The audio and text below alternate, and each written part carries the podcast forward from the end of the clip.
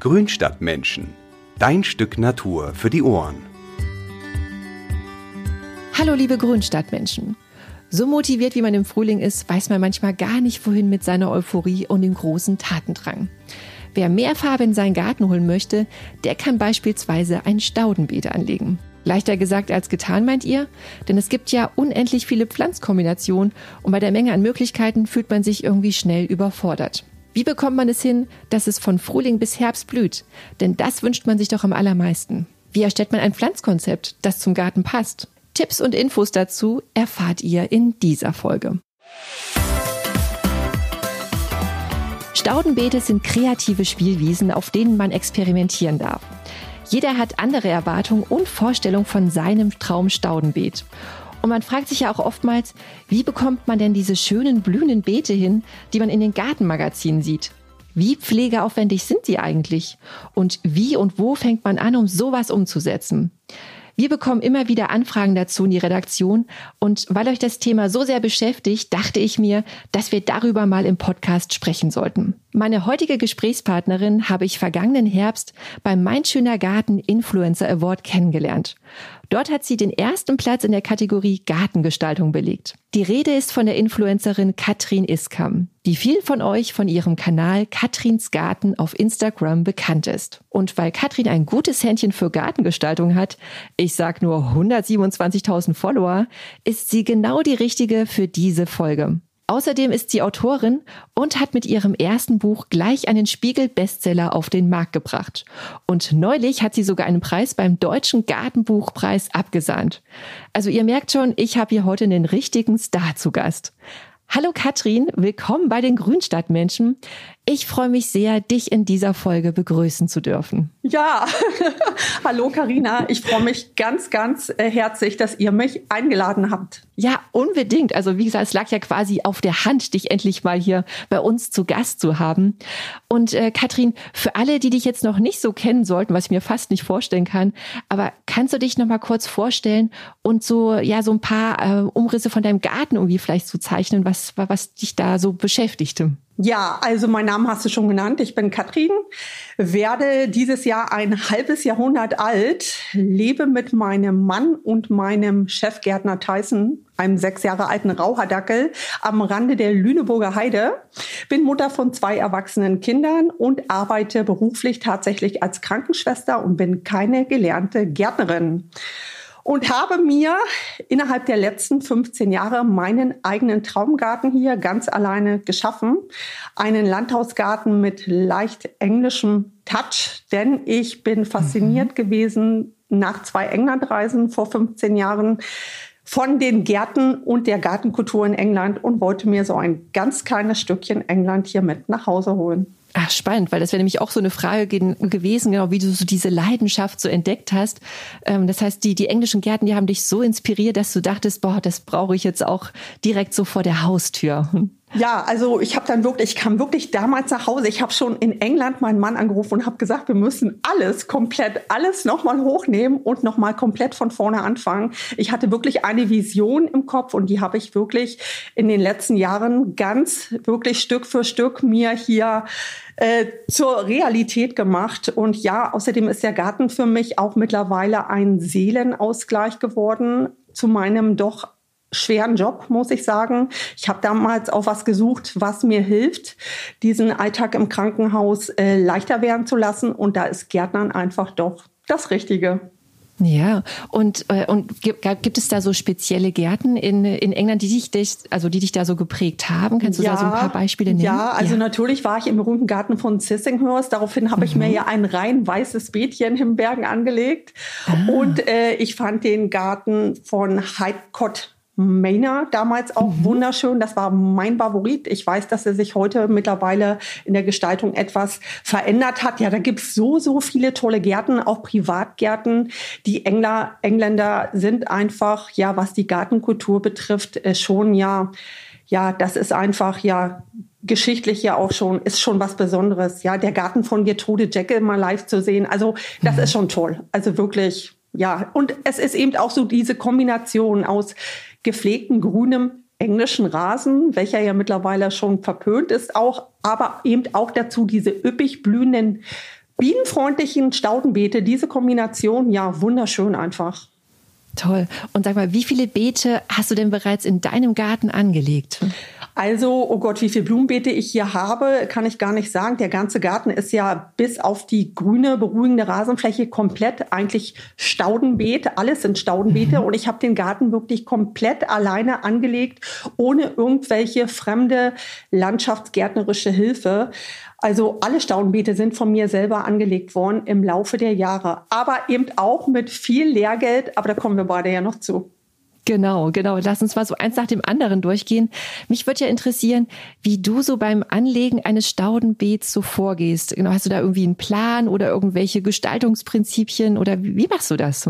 Ja, ist erstmal so, Karina. Erstmal muss jeder schauen, was bin ich selber eigentlich für ein Typ und was für ein Typ Staudenbeet möchte ich mir überhaupt anlegen. Man muss ja hinterher auch mit dem, was man da draußen geschaffen hat, glücklich werden. Der Garten soll ja auch Spaß machen. Und ich zum Beispiel liebe, meine Freundin zum Beispiel hat einen wunderschönen wilden Cottage-Garten. Ich finde den zauberhaft. Mhm. Aber ich persönlich als Mensch würde mit dieser Unruhe hier jeden Tag überhaupt nicht glücklich werden. Und darum habe ich mir zum Beispiel ruhige, harmonische, strukturierte Staudenbeete angelegt. Also sprich, man muss erstmal anfangen und schauen, was für ein Typ bin ich überhaupt und was für ein Staudenbeet möchte ich anlegen. Sprich, passt das zu mir, passt das zu meinem Haus und passt das in meinen Garten. Das ist erstmal überhaupt der allererste Schritt. Und dann muss man schauen, was habe ich für einen Boden? Ja, und da habe mhm. ich natürlich damals grün hinter den Ohren noch. Ich hatte ja auch überhaupt keine Ahnung. Erstmal hier auf meinem Sandboden in der Lüneburger Heide ordentlich Geld in Rhododendron investiert und habe die natürlich gut, glaube ich, hier in meinen Sand gesetzt. Yeah. Ja, und die haben natürlich ruckzuck nach einem halben Jahr hier den Löffel mhm. abgegeben. Ja, woher sollte ich auch damals wissen, mhm. dass das Morbidpflanzen sind? Also ich habe dann angefangen, mich auch damit zu beschäftigen, was für einen Boden habe ich und was brauchen die Pflanzen für Bodenverhältnisse und was brauchen sie für Lichtverhältnisse. Das ist erstmal das allererste, bevor man überhaupt anfängt, einkaufen zu fahren. Mhm. Nee, auf jeden Fall ein guter Tipp. Genau, weil man denkt, man kauft oftmals auch so nach, ne, nach den Pflanzen ein, die einem so gefallen, aber genau, aber gefällt denen auch der Platz zu Hause, ne? Das ist tatsächlich ja. auch so ein Punkt, der gerne vernachlässigt wird. Das ist richtig. Ja, also wirklich und, das allererste sind Bodenverhältnisse abklären und die Lichtverhältnisse abklären. Und die und, Lichtverhältnisse. Ja, ja, und dann natürlich habe ich geschaut, dass ich Pflanzen kaufe. Es ist ja immer sehr verlockend in den Gartencentern. Zum Beispiel, wenn man im Juni losfährt, dann blüht das alles überall in den Gartencentern, weil alle diese Stauden nur im Juni blühen. Mhm. Mein Ziel war es aber stets, dass der Garten durchblüht. Das heißt, das Schwierige war es, Stauden miteinander zu kombinieren, die das ganze Jahr überblühen. Das heißt, man sollte nicht den Fehler machen und nur im Juni sich alle blühenden Stauden nach Hause holen. Die blühen dann vielleicht noch im Juli und danach ist Feierabend und dann ist der Garten leer. Sprich, man sollte Stauden miteinander kombinieren, die über die ganze Jahreszeit blühen. Und das ist nicht so einfach. Ja, das ist richtig. Das war nämlich auch eine Frage, die ich mir hier notiert habe. Ähm, genau, weil das ja für, für viele auch die Herausforderung ist und die vielleicht auch gar nicht so viel Platz haben, die vielleicht auch nur ein kleines Beet haben, ne, wie man das dann hinbekommt. Mhm. Und ja, wie, wie machst du das? Ja, also ich musste mich, das Wichtigste ist einfach, man kann nicht alles haben, Karina. Man kann nicht alle Pflanzen im Garten haben. Das funktioniert nicht. Man muss sich wirklich entscheiden. Und ich habe mich wirklich für Pflanzen entschieden hier, die entweder ganzjährig gut aussehen mhm. oder die remontieren, wie zum Beispiel Salbei oder Katzenminze, oder die ganzjährig eine tolle Blattstruktur haben. Und nur diese Pflanzen sind bei mir eingezogen. Ja. Und ich habe natürlich auch Stauden miteinander kombiniert, welche unterschiedliche Blütenstrukturen haben, so dass man nicht immer nur kerzenförmige Pflanzen zum Beispiel nebeneinander sitzen hat, sondern auch mal eine Dolde zum Beispiel. Also das ist, ja, es ist schwierig, aber wenn man sich ein bisschen damit beschäftigt, dann klappt das. Ich, wie gesagt, ich habe natürlich auch paar Mal umbuddeln müssen, mhm. äh, weil dann doch die eine Pflanze nicht so geworden ist, wie ich das wollte. Und natürlich, was auch wichtig ist, wenn man so ein Staudenbeet vor sich hat, dass man höhengestaffelt pflanzt, so mhm. dass die kurzen Stauden vorne gut zu sehen sind und nicht ja. hinter der Höhe der hohen Stauden irgendwo mittig verschwinden. Sprich, ich baue das Staudenbeet immer so auf, dass ich vorne niedrig anfange und nach hinten höhengestaffelt weiterpflanze. Mhm. Auch clever. Kannst du da so ein paar Beispiele mal nennen, wie du das, also welche so, so bewährte Kombinationen bei dir sind? Mhm. Ich pflanze erstmal noch, muss ich sagen, weil ich diese Ruhe und Harmonie ja liebe, in Drifts, so wie die Engländer. Das habe ich mir mitgenommen mhm. aus England. Sprich, ich pflanze immer in Gruppen.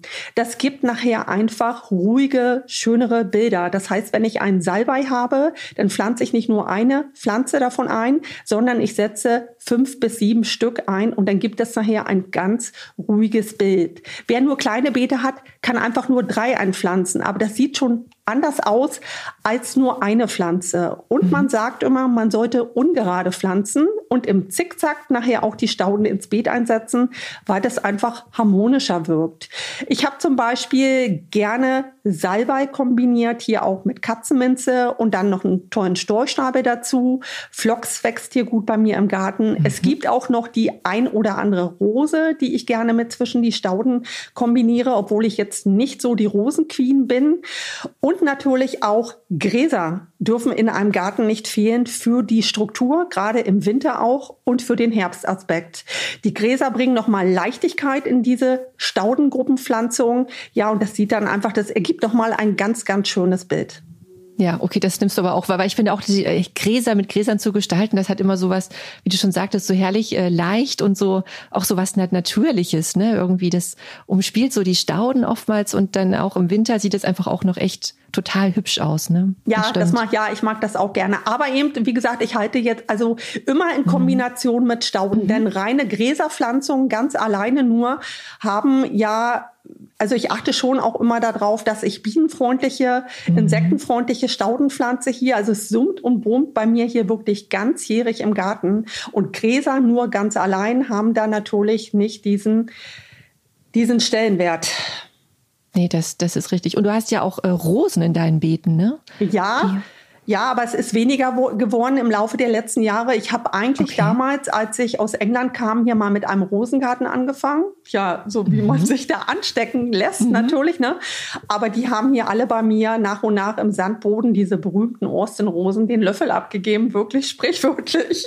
Ja. Und ich habe mich dann auf historische Rosen, so wie zum Beispiel die Rose de Rest, eine tolle Anfängerrose, konzentriert, die hier mit meinem Boden klarkommen. Denn ich bin kein Freund davon, den Boden für die Pflanzen herzurichten. Mhm. Die Pflanzen mhm. müssen mit meinem Boden klarkommen, weil sonst irgendwann kommt die Wurzel mal ja auch in meinem Sandboden an und denkt sich dann, Huch, was ist denn jetzt hier los?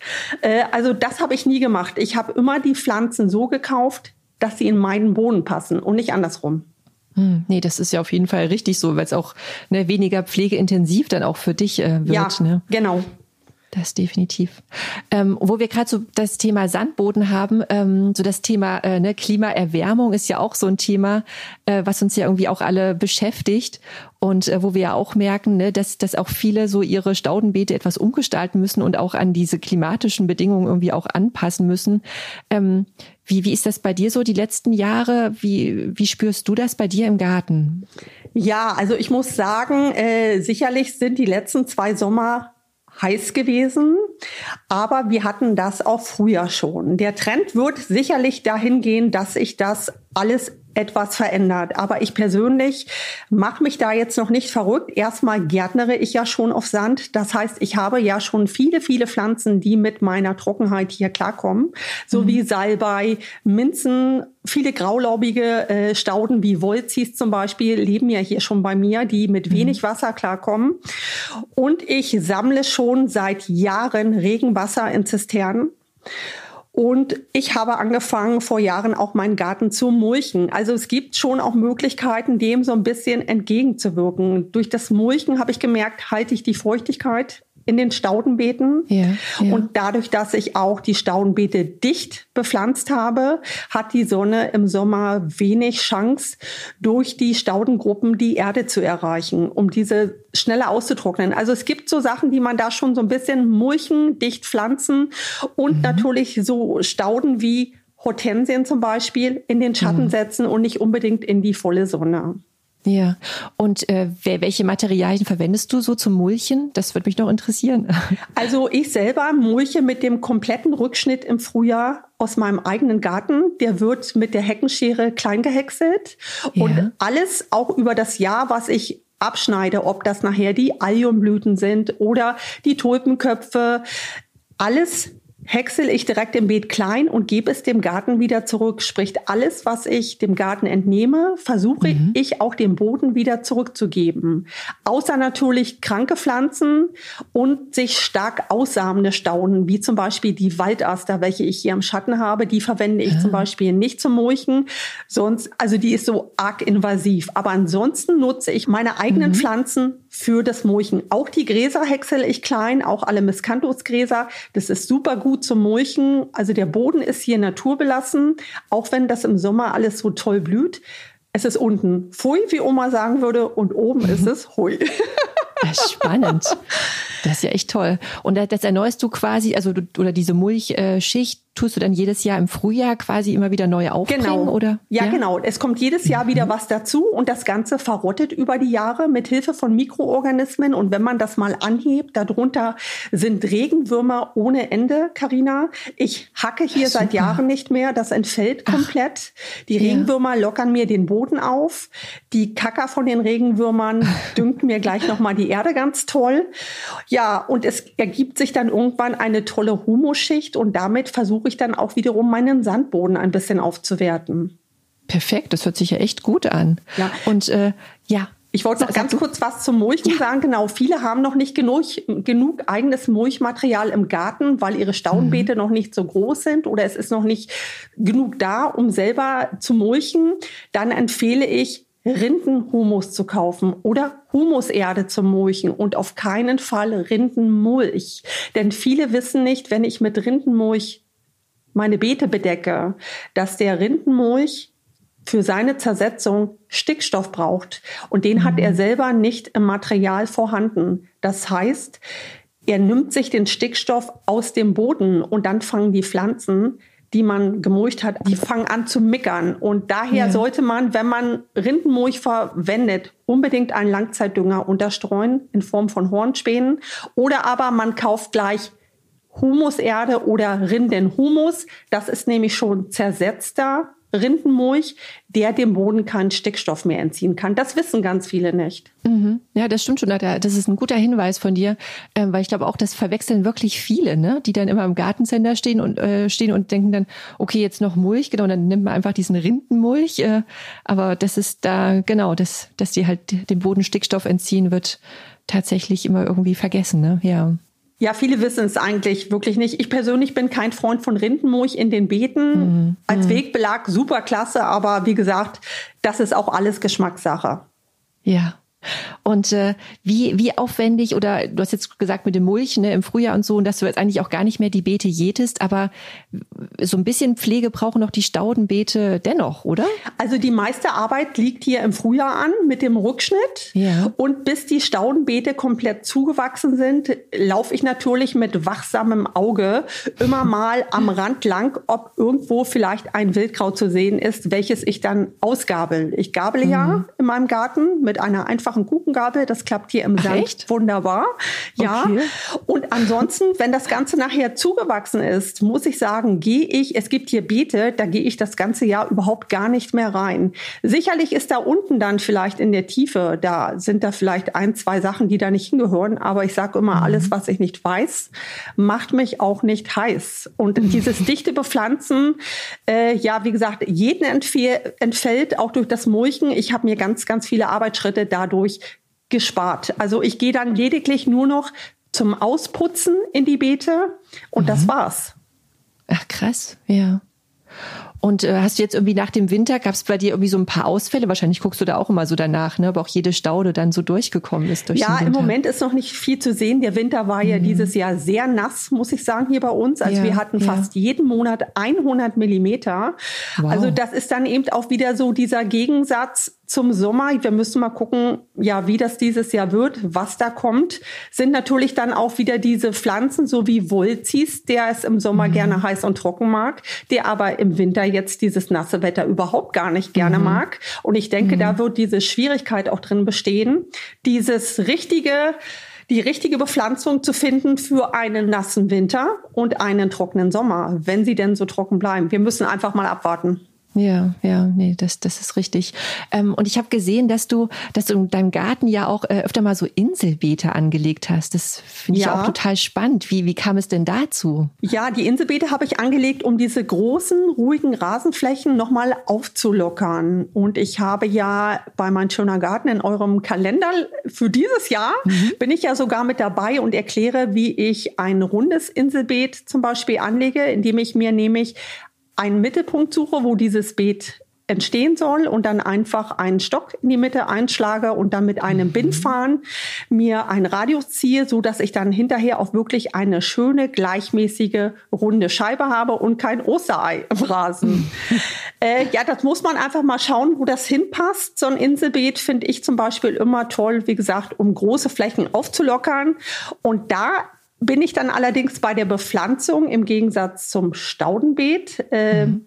anders vorgegangen, nämlich da habe ich das hohe in die Mitte gepflanzt und habe von außen nach innen dann bin ich nach vorne hin mit den flachen Stauden weitergezogen. Ja, spannend. Und äh, ich habe auch gesehen, du nimmst ja auch so ganz unterschiedliche Pflanzen so als ne, als Abschluss oder so als Beeteinfassung ähm, da, da, da experimentierst du auch so ein bisschen, ne? oder du spielst so mit auch so, so Formschnittgehölzen, ne, habe ich gesehen. Ja, ich habe auch natürlich viele Immergrüne im Garten für den Winteraspekt, aber ich liebe Beeteinfassungen. Ja. Das ist auch ein ganz großes Thema in meinem neuen Buch. Ach, erzähl. Äh, ja.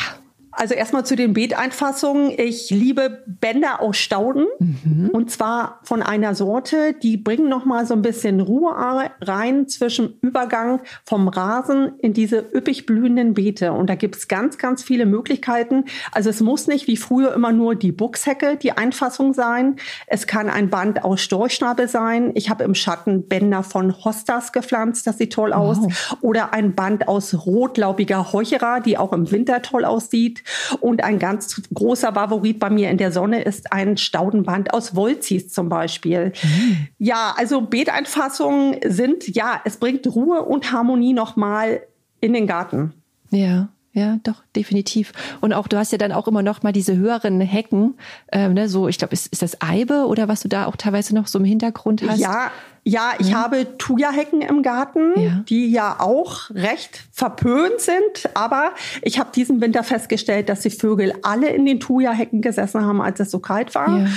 Und ich sage immer, es ist immer das gesunde Mittelmaß aus allem. Ansonsten blüht bei mir der Garten hier wirklich das ganze Jahr. Ich habe im Frühling hier Tausende von Blumenzwiebeln, viele, viele Krokusse, die die ersten Wildbienen anlocken, Winterlinge Tausende und das blüht dann durch hier wirklich bis Oktober. Spannend. Also, mhm.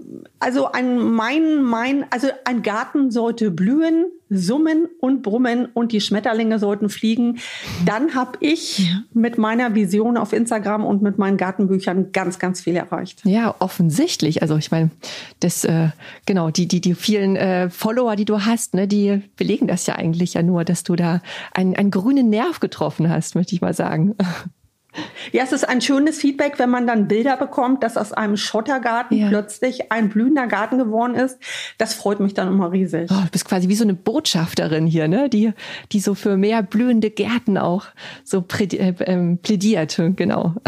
Also ich sag mal, ja, wenn jeder so ein bisschen, also mhm. jeder kann natürlich auch nicht so also es kommt ja auch immer auf die Grundstücksgröße an, aber ich sage mhm. immer so ein bisschen Blühendes in, je, in jedem Garten. Viele, viele kleine Lichter machen ein ganz großes Licht und dann hat man schon ganz viel erreicht. Mhm. Auf jeden Fall.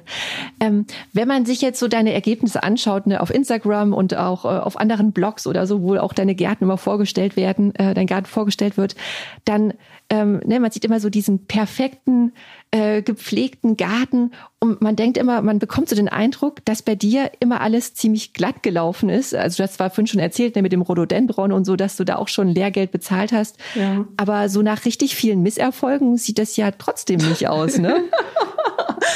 Oh doch, also ich muss sagen, äh, ja, es, es waren viele. Ich muss jetzt mal meinen Mann mit erwähnen, der hier in den letzten 15 Jahren viel, viel, viel ja, erleiden musste, kann ich schon fast sagen.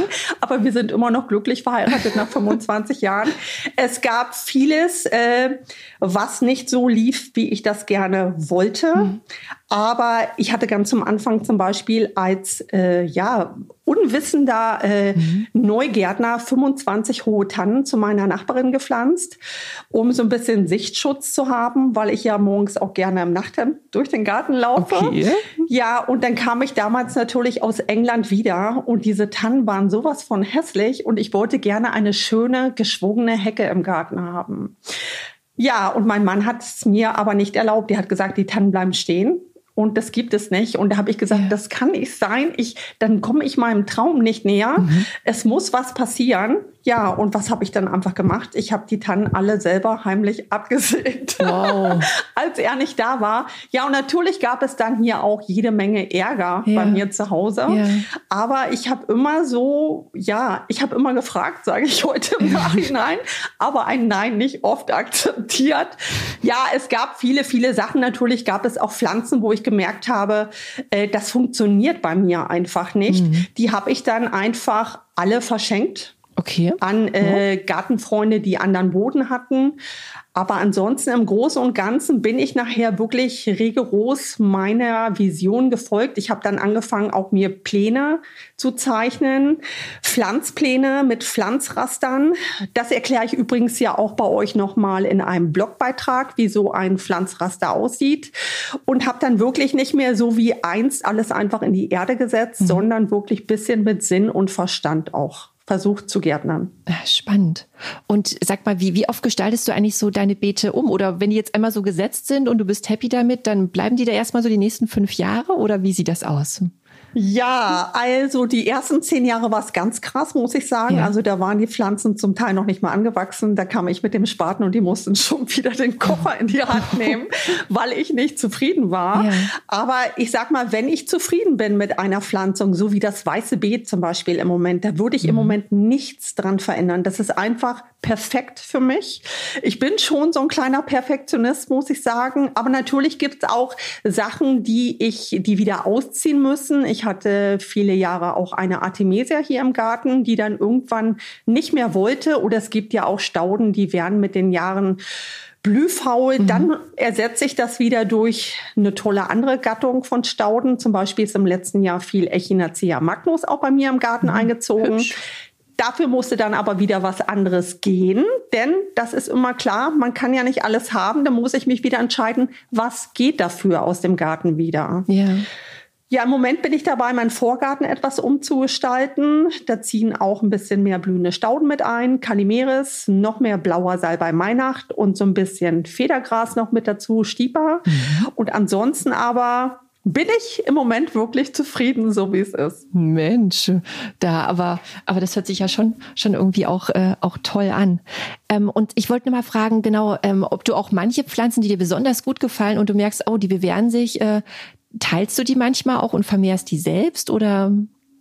Ja, natürlich habe ich, um die Haushaltskasse zu schonen und um hier den Ehefrieden zu wahren, ja. angefangen, viel zu teilen, gerade auch die Staudenbänder. Mhm. Das erkläre ich auch gerade nochmal, auch in meinem neuen Buch, dass man ganz, ganz viel selber teilen kann und schon aus eins zwei machen kann. Und wenn man dann mit so einem Start in der Gärtnerei anfängt, sich fünf Pflanzen kauft und man wartet ein Jahr, mhm. dann kann man aus diesen fünf Pflanzen schon wieder zehn machen, um sich eine tolle Beeteinfassung zu pflanzen. Das ist ja auch was sehr Also ich habe immer mhm. selber vermehrt, auch Sedum zum Beispiel durch Stecklinge. Also da gibt es viele Möglichkeiten. Ja, jetzt lass uns doch mal so ein bisschen über dein neues Buch sprechen. Wie, wie heißt denn das?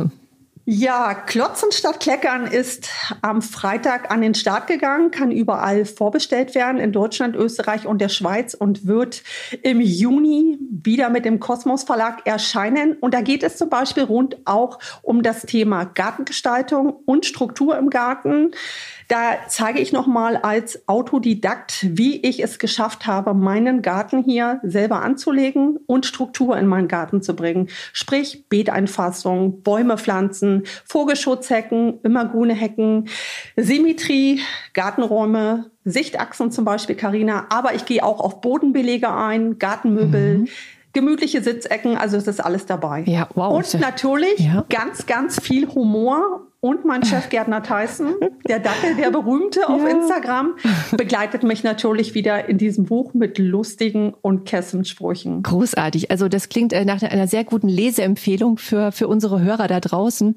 Und äh, wer noch nicht genug davon bekommen hat, äh, äh hat äh, wie heißt nochmal das, das erste Buch, was du auch schon rausgebracht hast? Das erste Buch hieß Witz, Charme und Methode und wurde tatsächlich Spiegelbestseller Nummer eins im Bereich Garten im letzten Jahr.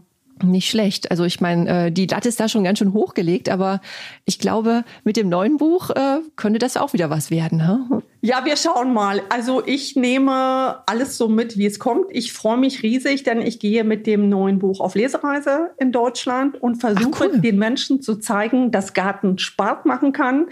Ja, und ich hoffe, dass ich da ganz, ganz viele Menschen mitreißen kann. Ach toll, ich sag doch, wie so eine Botschafterin wirst du unterwegs sein. Das ist cool. Hm? Ja, es macht mir einfach Spaß. Ich ja. finde, Garten ist ein tolles Hobby und man sollte sich auch Zeit nehmen für Garten. Ein Garten ohne Zeit funktioniert einfach nicht. dass der irgendwie irgendwann holt sich der Garten dann, die Natur holt sich alles ganz schnell wieder zurück.